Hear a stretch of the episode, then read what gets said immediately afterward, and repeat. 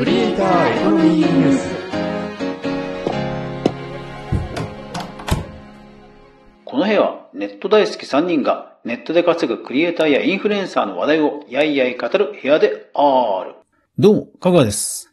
あるだよ明石です。では、週末なんで、音声メディア関連ニュースまとめ、早速行こう。まずは、ホットトピック。2023年8月12日、ラジオトーク公式リリースです。中級者向けチャレンジプログラム、参加者を募集。うん。今年になってラジオトーク、ホットトピック紹介率、ほんと増えてきたね。で、今回は、これまでラジオトークは初心者の配信者向けに様々な応援プログラムをやっていたんだが、今回のは、ついに、すでに配信経験のある人を対象とした、本当に収益化を目指すためのチャレンジアッププログラム。めっちゃ熱いわね。好きよ、こういうの。収益化を、まあ、本気で目指す人向けのチャレンジプログラムになっている。で、応募資格なんだけども、3ヶ月以上配信経験がある。現時点で、えラジオトークの番組を持っていて、ただ、フォロワーが1万人未満の人。そして、今回の企画で、マンスリースコア10万以上を目指す意欲がある人ということになっていて、締め切りは今月いっぱいということなので、本気で目指す人は応募してみよう。指南役は、初心者向けのプログラムでもおなじみの孫内竹内さん、俊さんをはじめとした5人のベテラン配信者が指南をしてくれる。ちなみに本気度で言えば、孫内竹内さんは毎日2回の収録配信、そして朝7時台、夜9時台のライブ配信、合計4つの音声コンテンツを毎日提供するというエネルギッシュな配信をしている。そんな熱いパッションを持っているラジオトーク配信者はぜひ応募してみよう。ハッシュタグ、クリエコ。では戦略テック関連行ってみよう。まずはこちら。2023年8月18日、理事デイの記事です。海外ポッドキャスト企業3社、第2四半期に売上増加。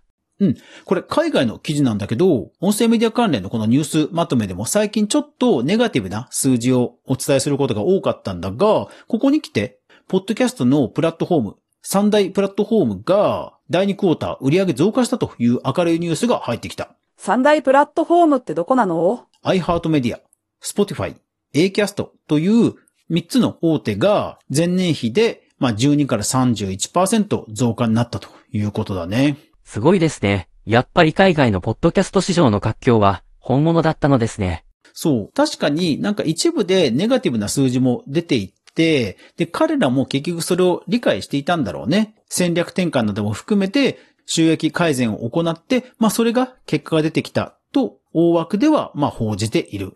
個別には多分いろいろな収益の改善があると思うんだが、本格的なメディアとしての成長痛を超えそうな雰囲気も出てきたね。いやーすごいね。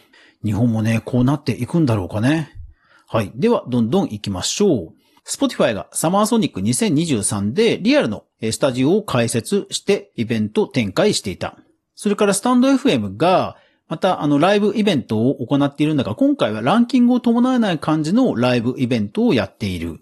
だいぶそのライブイベントの定期開催のスキームが溜まってきた感じだね。それから、アーティスト特化型の音声メディア、アーティストスポークンが、えー、なんと3周年ということなんだね。うん、すごいね。で、リアルイベントを開催する模様。それからあと、オーディオブック JP が非常にユニークなキャンペーンをやっている。何かというと、体ファミリーサロンといって、まあ、もみほぐしや生態に近いような、こう、フランチャイズのリラクゼーション施設があるんだが、まあ、そこのオウンドポッドキャストを登録してくれた方に抽選で施術券をプレゼントすると。なんかあの、ツイッターのフォロー、リツイートキャンペーンってのはよくあるけども、ポッドキャストを登録しようって、どこでチェックするのかなっていうのは疑問はあるんだが、まあ、性善説でやっているキャンペーンなのかなということでは非常に興味深いね。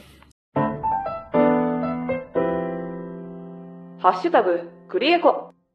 では、コンテンツコラム関連行きましょう。まずはこちら。2023年8月14日、C ネットジャパンの記事です。TBS ラジオが戦争と平和を考えるポッドキャストをまとめたプレイリストを公開。うん。やっぱりプレイリスト機能だよなほんと。あの、音声配信プラットフォームはぜひね、本当にね、今すぐにでも、今すぐにでも、プレイリスト機能をもう実装するチーム組んで、本当に。うん。雑な無茶ぶりするわね。いや、あの、なんだろう。私のようなこう昭和世代からするとさ、カセットテープ世代からすると、やっぱりマイベストみたいなのを作って友達と貸し借りするって、やっぱり誰かに人を勧めるときにプレイリストって絶対むちゃくちゃ重要なのよ。で、特に最近のマーケティングのトレンドで言うと、売り上げとかページビューとかいろんな指標はあるんだけど、最新トレンドはネットプロモータースコアといって、どれだけ人に勧めたくなるかっていう指標。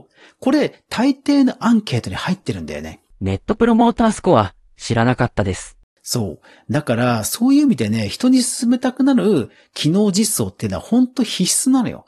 で、音声配信で言えばプレイリストなんだけど、本当ね、実装していないとこはね、本当早く実装してほしい。で、今回 TBS ラジオが終戦の日に合わせて戦争と平和を考えるポッドキャストのプレイリストを公開したと。うーん、やっぱり脳に直接届くメディア、音声配信としては、やっぱりこういうね、人類になくてはならない継承ごとは、本当相性いいと思うんだよね。いやー、TBS ラジオ、本当グッジョブだよね。では、どんどん行こう。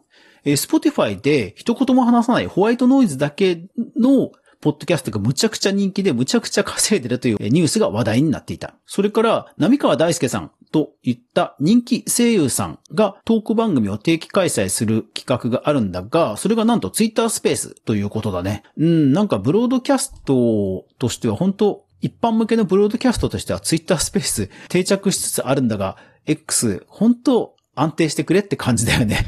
うん。これからは X スペースなのですかね。イーロンだから、スペース X だったりして。それから Amazon Audible 限定で、宇宙に関するえポッドキャストが始まってた。これも面白そうなんだよね。というか、ポッドキャストアワードノミネート候補がまた出てきたぞっていう 感じでね。いやー、負けないぞ。うん。それから、そう、あと TBS ポッドキャスト、深夜にお酒を片手にダラダラ歩くだけの番組を始める。深夜徒歩。これね、むちゃくちゃ面白そう。これもね、もう間違い、これ、これなんか間違いなくポッドキャストアワードもう対象だね、これ。っていうぐらいむちゃくちゃ面白そう。うん。で、あとは今週は、君たちはどう生きるか、情報解禁だいぶ増えてきたけども、それに関するラジオとか、あと、名古屋鉄道 ZIPFM のコラボ企画とか、霜降り明星さんの話とかが話題になっていた。リエイターエコノミーニュース。では、音声広告データ AI 著作権その他もろもろ、早速行ってみよう。まずはこちら。2023年8月18日、オーディオスタートニュースの記事です。米国ポッドキャスト配信ネットワーク、ポッドキャスト1、ナスダック上場承認へ。いやー、これも海外の話なんだけど、すごいね。ポッドキャストプラットフォームで、まあ、上場ということなんだよね。ほんと海外はすごいわね。で、えー時価総額がじゃあどれぐらいになる見込みかというと、2億ドルと。に、2億ドル。驚いてますけど、実は、日本円だといくらくらいなのか分かっていないでしょ1ドル140円とすると280億。すごいよね。で、280億円っていうと、例えば、あの、ライブドア事件、ちょっと古くて申し訳ないんだけど、ライブドア事件があった頃の日本放送、まあ、国内超大手のラジオ局ね。日本放送が当時300億ぐらいかな。うん。だから、日本の超大手ラジオ局と匹敵する価値になってるということだよね。海外でも地上波ラジオとポッドキャストってやっぱり地上波の方が市場は大きいはずなんだけど、それでもポッドキャストネットワークが上場して、まあこれだけの企業価値を生み出すというところは本当に圧巻だね。うん、日本も早くここまで追いつきたいところだよね。うん。いやだからそのためにはさ、やっぱりコンテンツ、コンテンツ、コンテンツよ。うん。大事なことなので、2回言ったわよ。あははは。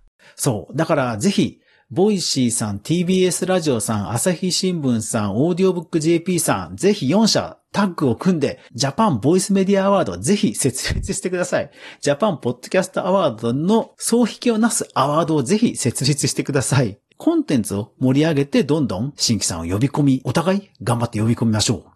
そう。あとはね、AI で作った夜遊びさんっぽい曲。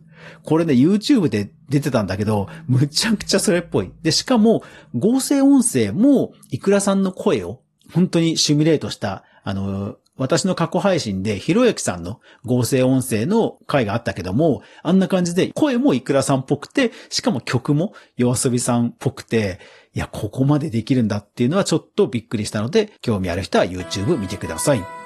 ゆるいながらも一時ソースをちゃんと確認するメディア、クリエイターエコノミーニュースでは、かぐわが毎日、クリエイターエコノミーに関するニュースをブックマークしていく中で、心揺さぶられたものをお届けしています。週末はこんな感じに、音声メディア関連のニュースまとめをお届けしています。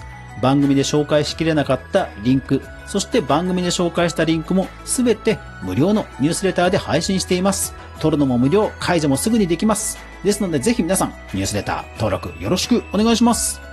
サイダーは、私は、キリンレモン派です。というわけで皆さん素敵な週末お過ごしください。ポッドキャストノミニーに俺はなる。